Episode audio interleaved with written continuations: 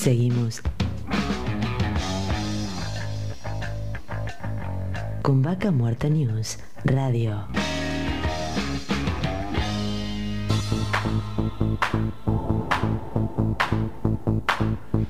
Continuamos y ahora nos metemos de lleno con las entrevistas del día de hoy para ello vamos a estar hablando con Raúl Martín, empresario, socio, gerente de Concretar, parte del grupo concreto, referente del clúster Pymes Neuquinas. Bienvenido Darío Brigaray, te saluda.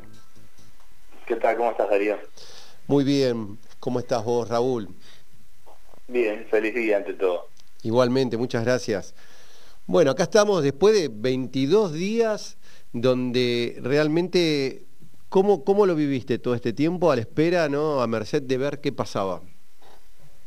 Ah, lo vivimos como todos los, los nunquinos y ya un poquito extensivo a la angustia, si un poco extensiva al resto del país y, y el resto de distintas jurisdicciones por el tema del desabastecimiento y demás, con angustia, con esperanza que se resuelva rápido, con, con incertidumbre, con muchas preguntas del por qué eh, no, no podían llegar a un acuerdo en tiempo y forma y bueno, un poco entendiendo ahora ya lo que pasó, porque pasó, como yo dije en alguno, en algún con algún colega tuyo, esto ya se resolvió, sale el sol y acá pareciera que no pasó nada, pero pasaron muchas cosas, ¿no?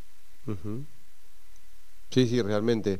Es una situación que, yo creo que todavía no se va a saber hasta dentro de unos días realmente cuál fue el, daño concreto que se generó. ¿no? Una de las cosas que se habla es el tema del, quiebre ¿no? en la cadena de pagos, porque por ahí sabemos que las operadoras no, no van este, pagándote ahí cerquita, por ahí entre toda la parte burocrática, capaz que tardan 80 días, 90 días en pagar, entonces va a quedar un quiebre que se va a ver entre dos meses, estimo yo. Claro, eso, eh, digamos que siempre hubo un, delay, ¿no? Porque las operadoras siempre buscaban, esto lo hemos hablado en otras oportunidades, el tema de demorarte en los certificados que se llaman habilita para que vos puedas poder emitir la, factura correspondiente y después tenías que esperar. Pero ahora esto se le suma que vos no pudiste concluir los servicios, que no pudiste prestar los servicios on call, porque no podías pasar, y un montón de, cuestiones que bueno que, llevaron a que muchas pymes estén al borde del, del, cierre o en situación realmente conflictiva que lo va a llevar a que tengan que tomar algunos créditos que ahora están ofreciendo este, como eh, una especie de salvataje eh, improvisado o por lo menos para mi punto de vista ante esta situación, porque si esto se hubiese arreglado en tiempo y forma no tendríamos por qué estar así. Sí, sí, sí. Bueno, en Río Negro pasó algo similar y, se avanzó más rápido, porque lo estábamos viendo en estos días, lo estaba comentando, eh, y realmente es como que ves que, y dijeron, no queremos que nos pase lo mismo que en Neuquén, parece. Bueno, de, esto tenemos que aprender varias cosas, creo que todos, todos tenemos que aprender. Y Río Negro es una provincia muy cercana a nosotros, con lo cual compartimos bastante coyunturas. El tema de lo que pasó para mí es una falta por ahí de, eh, de liderazgo en, algún sector gremial, de esa gente especialmente del Estado relacionada con la salud, salió a protestar, eh, desoyendo o no conformes con un aumento que había conseguido el gremio que los representa, lucharon no con la metodología a mi criterio correcta, consiguieron un objetivo superior eh, que al fin y al cabo se debe eh, perfeccionar a través del gremio correspondiente, por lo cual debe volver todo a ATE y, ahí eh, el gremio será el que se lleve por ahí los laureles del Sí, sí, el logro generado. De la lucha, de la lucha de los autoconvocados. Ahora, eh, este mismo aumento que fue gestado por el personal de la salud va a ser extensivo a todo a todo personal del Estado provincial, por lo cual eh, es, es un tema que habrá que analizar. Nadie discute que el personal de salud se merece un aumento, eh, pero al mismo tiempo debemos entender que esto va para todo el Estado. Entonces, eh, creo que vamos a incrementar el gasto público en una, cifra importante, ¿no? Bien, ahora, ¿cómo ves esto, digamos, cuáles serían los pasos que debe seguir el gobierno para que no vuelvan a pasar estas situaciones? ¿Vos qué es lo que, pensás? Lo, que pasa que a, mi criterio, disculpame Darío, sí. No, por favor a mi criterio lo que no hay que subestimar más es a la, a la capacidad de, protesta de cada uno de los integrantes de las distintas agrupaciones gremiales, empresariales y demás. ¿Eso qué significa? Que cada cámara y que cada gremio debe tener un liderazgo fuerte y activo. Recordaba hace poco el tema de los autoconvocados en la inscripción de comerciantes estas personas no se sentían representadas por la Cámara que las nucleaba y salieron y se autoconvocaron y, y lucharon y están peleando por distintas cuestiones fuera del ámbito que los debe representar. Asimismo pasa, pasó en este caso que estamos hablando y, puede pasar en muchos otros lugares más. Entonces ahora lo que estamos necesitando es que los líderes, eh, los representantes de cámaras y gremios sindicatos y demás sean fuertes. Eh, y cuando digo sindicatos, viste que uno lo ve como algo malo, el sindicato es algo bueno. A nosotros los empresarios, para, nosotros los empresarios, el sindicato debe ser un complemento que nos ayude a, ver si nos estamos equivocando en algo.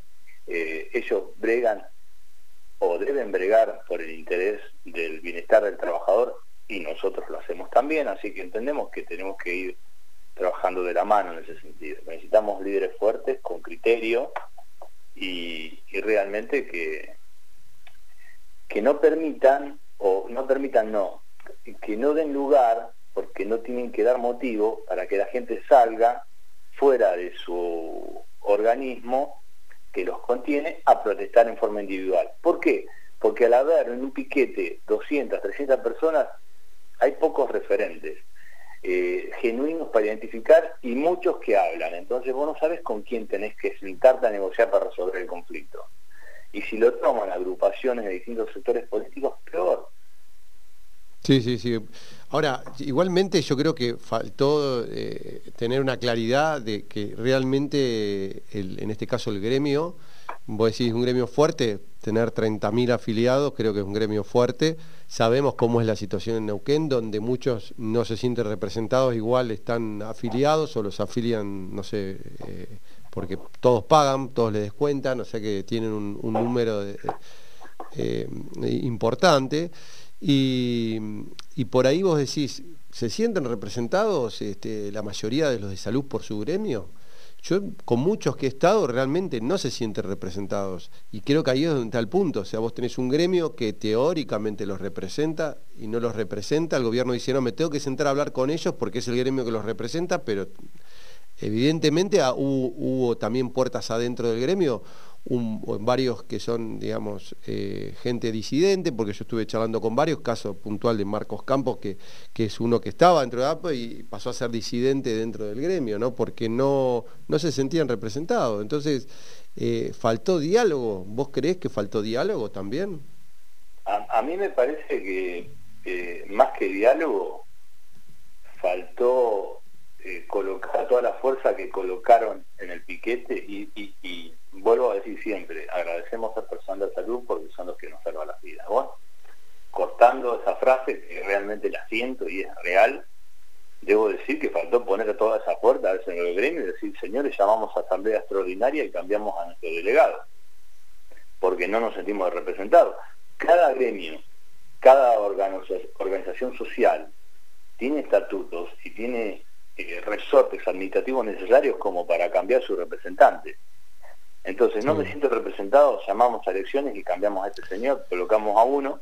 Sí, sí. Y, listo, las cosas se tienen que hacer en un ámbito de orden y para eso estamos en democracia. El tema que no sabemos realmente si eso ocurrió y también fueron desoídos dentro del gremio, ¿viste? Eh, yo creo que eh, es muy complejo la situación, no se ha sabido cuál es el tema concreto de fondo que pasó Y, bueno, el, tema, digamos, de fondo es que esto termina siempre pagando los platos rotos los más débiles, las eh, pymes, los trabajadores que ahora en estos días no van a cobrar la totalidad del sueldo porque sabemos que por convenio petrolero no se le pagan viandas, no se le pagan porque no fueron a trabajar, o sea que alguna reducción en los salarios va a haber.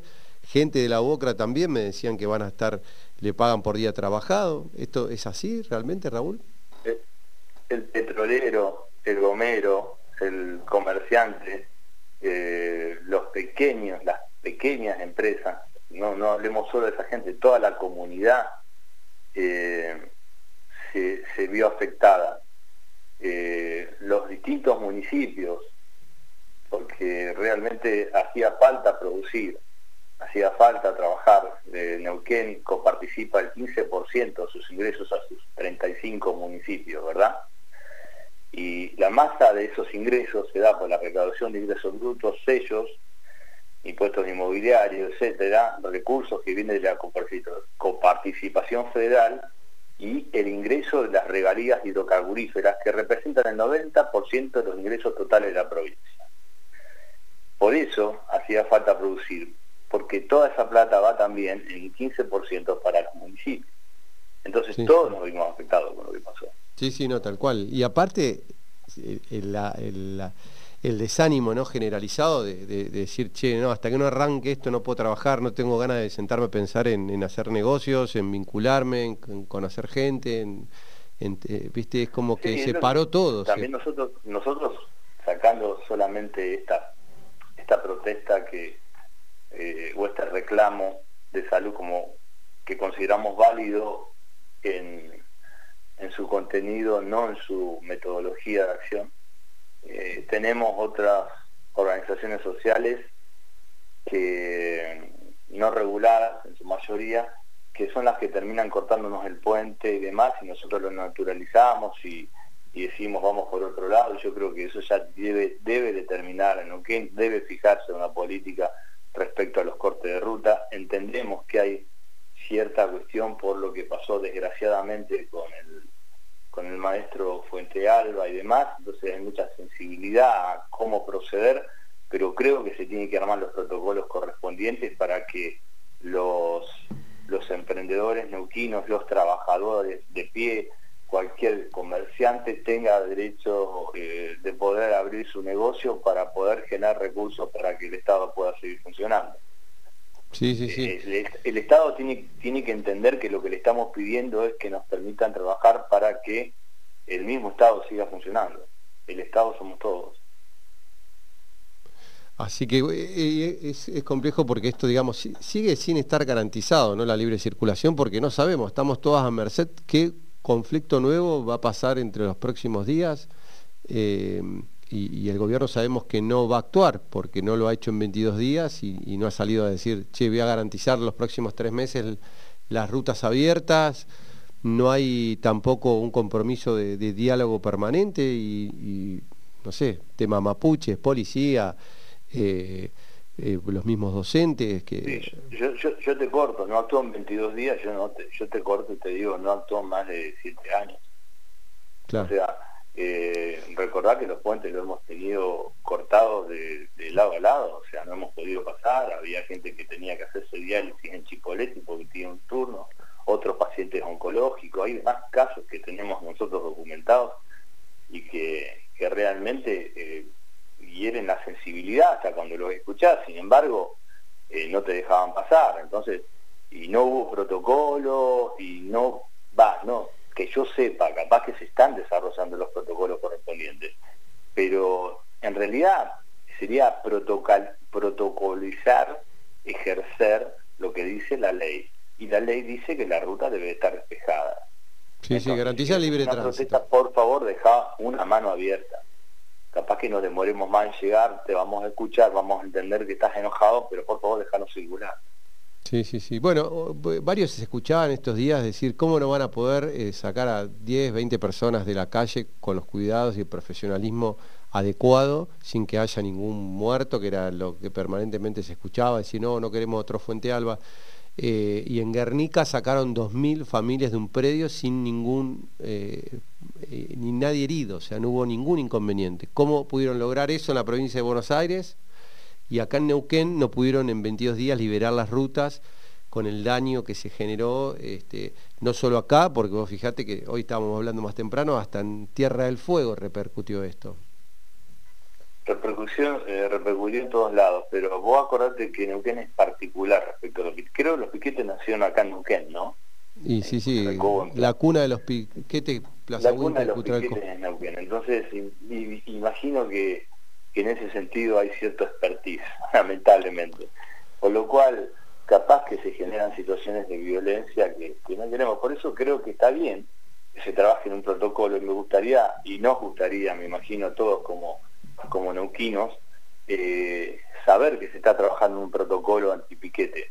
Sería importante que, que, viniera una bajada de línea, eh, ciudadanos vivos que ese tranquilo van a poder ir a trabajar.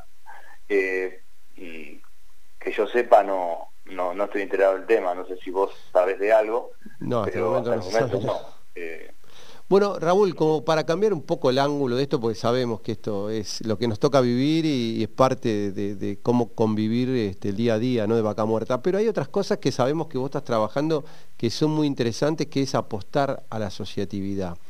Este, sé que tenés un, compartís con un grupo de empresas una forma que hay que contar, de, asociarse y eso. Contanos un poco sobre lo del grupo concreto, ¿no? ¿Sobre el grupo concreto? Sí. O sea, sí, el grupo concreto es una forma de, organización privada, pero somos unas 10 empresas, que nació también un poquito para aprovechar la capacidad eh, ociosa que teníamos eh, el año pasado a raíz de la pandemia entonces eh, nos nucleamos y dijimos, bueno, yo tengo un tráiler, el, el tráiler en el mercado sale, un ejemplo, 50 mil pesos el alquiler, a, las empresas del grupo se lo dejo a 30. Bueno, y así se fue moviendo, después se fueron gestando ideas como la de eh, dejar un fondo de un 2% entre las operaciones que se hagan entre las empresas del grupo para que se vaya acumulando y siga, sirva como startup para un proyecto individual o en común que tengan las empresas. Entonces, ah, si ese, ese fondo es utilizado, la empresa puede emprender la obra que le haya sido adjudicada mm, con la compra de materiales, con la moneda de insumos y demás, y después cuando cobra va devolviendo ese 2%. Y, y, va sirviendo, va funcionando, ahí tenemos un abogado permanentemente que es el doctor Martín Pianzola, que está a través de la página web todos los días subiendo novedades de aspectos jurídicos. Eh, así que la verdad que estamos contentos, estamos interrelacionándonos entre nosotros y al mismo tiempo asociándonos entre nosotros para proyectos que superen la, la capacidad operativa de cada una de nuestras empresas. Nos sumamos dos, nos sumamos tres, encaramos los proyectos y las cosas están saliendo bastante bien, siempre con las reglas claras, siempre con los convenios asociativos vigentes de acuerdo al Código Civil Comercial de la Nación. Así es que vamos, somos flexibles en ese aspecto y eso nos permite eh, cierta, cierta ventaja competitiva. Bien, así que bueno, una experiencia. ¿Y hace cuánto tiempo están eh, eh, llevando adelante esto? El grupo concreto tendrá tres o cuatro años. En realidad empezó a funcionar un poquito más fuerte a partir de hace dos años a esta parte, donde ya empezamos a poner un poquito más de reglas claras, donde la parte de compliance es, muy importante para nosotros y donde tuvimos que ir tamizando y incorporando empresas que tengan actividades complementarias. O sea, la idea era que, que no se pise una empresa con otra, sino que si yo tenemos una empresa de ensayos no destructivos, no tener otra, tenemos una de saneamiento ambiental, una de calibración de instrumentos, venta, eh, cursos de drones, eh, hay un poquito de todo, la verdad. Eh, soldadura y demás, pero que se puedan complementar con otras empresas y que no sus actividades no sean de alguna forma contrapuestas. Bien, así que bueno, una experiencia linda para contar y, que un ejemplo para seguir para otras empresas que, de alguna manera puedan eh, contar esto, que, realmente es algo que, porque se habla mucho de asociatividad, ¿no? Un poco que vos participás también en el clúster de Vaca Muerta y digamos que, el tema de asociarse es un poco decir, bueno, unámonos para un fin concreto, para poder este, no dejar pasar una oportunidad. ¿Vos cómo lo...? Sí, lo, el, tema de la asociatividad, te digo, a nosotros no, nos funciona muy bien porque las reglas son muy claras en un principio. Tenemos un código de ética, hay que seguirlo, tenemos, eh, nos estamos mirando permanentemente porque ya eh, confiamos el uno en el otro, son empresas que estamos trabajando años juntos y cuando hay un proyecto se pone sobre la mesa y dice, bueno, a ver quién me acompaña en este proyecto. Y se suma uno, se suma otro, no se suma ninguno. Bueno, no lo puedo realizar. A ver, veamos cuánto queda en el fondo eh, que tenemos en común, a ver si te pongo una mano y te largas solo porque la verdad no me da, o, o si me asocio y te acompaño, y bueno, la verdad que que se da bien, pero la asociatividad se tiene que dar siempre con reglas claras y, el grupo concreto también es un poco una garantía ante el cliente eh, de que está, va, por ejemplo, la empresa X y atrás está el grupo que va a salir seguramente a rescatarlo en caso de que tenga algún tipo de inconveniente. Mira. Así que bueno, y, otro de los frentes donde vos estás ahí trabajando también y participando es el, el clúster de pymes neuquinas que que se, descolgó un poco de lo que era el clúster Vaca Muerta, pero también se sumaron, digamos, una amplitud, hay cerca de hoy de 400 empresas que están ahí participando. Sí, el clúster Pinoquina eh, salió un poquito de lo que era el clúster Vaca Muerta porque necesitábamos un poquito eh, tener un poquito más de flexibilidad en, ciertas cuestiones y incorporar a, ciertos actores como distintos comerciantes y demás que, como te decía recién, no se sentían representados, o sea, o no estaban integrando alguna cámara en particular y se sumaron al clúster Clinuquina y en ese, en ese contexto nosotros los fuimos acompañando cuando el CALF le quería cortar la luz, fuimos, tuvimos conversaciones con los directivos del CALF, logramos eh, ciertos acuerdos este, y tuvimos un par de marchas varias marchas con ellos para que sus, reclamos sean entendidos y escuchados y así fueron. Así es que creo que, en ese sentido eh, funcionó bien para, para, para esos estratos, ¿no? para la parte comercial, para...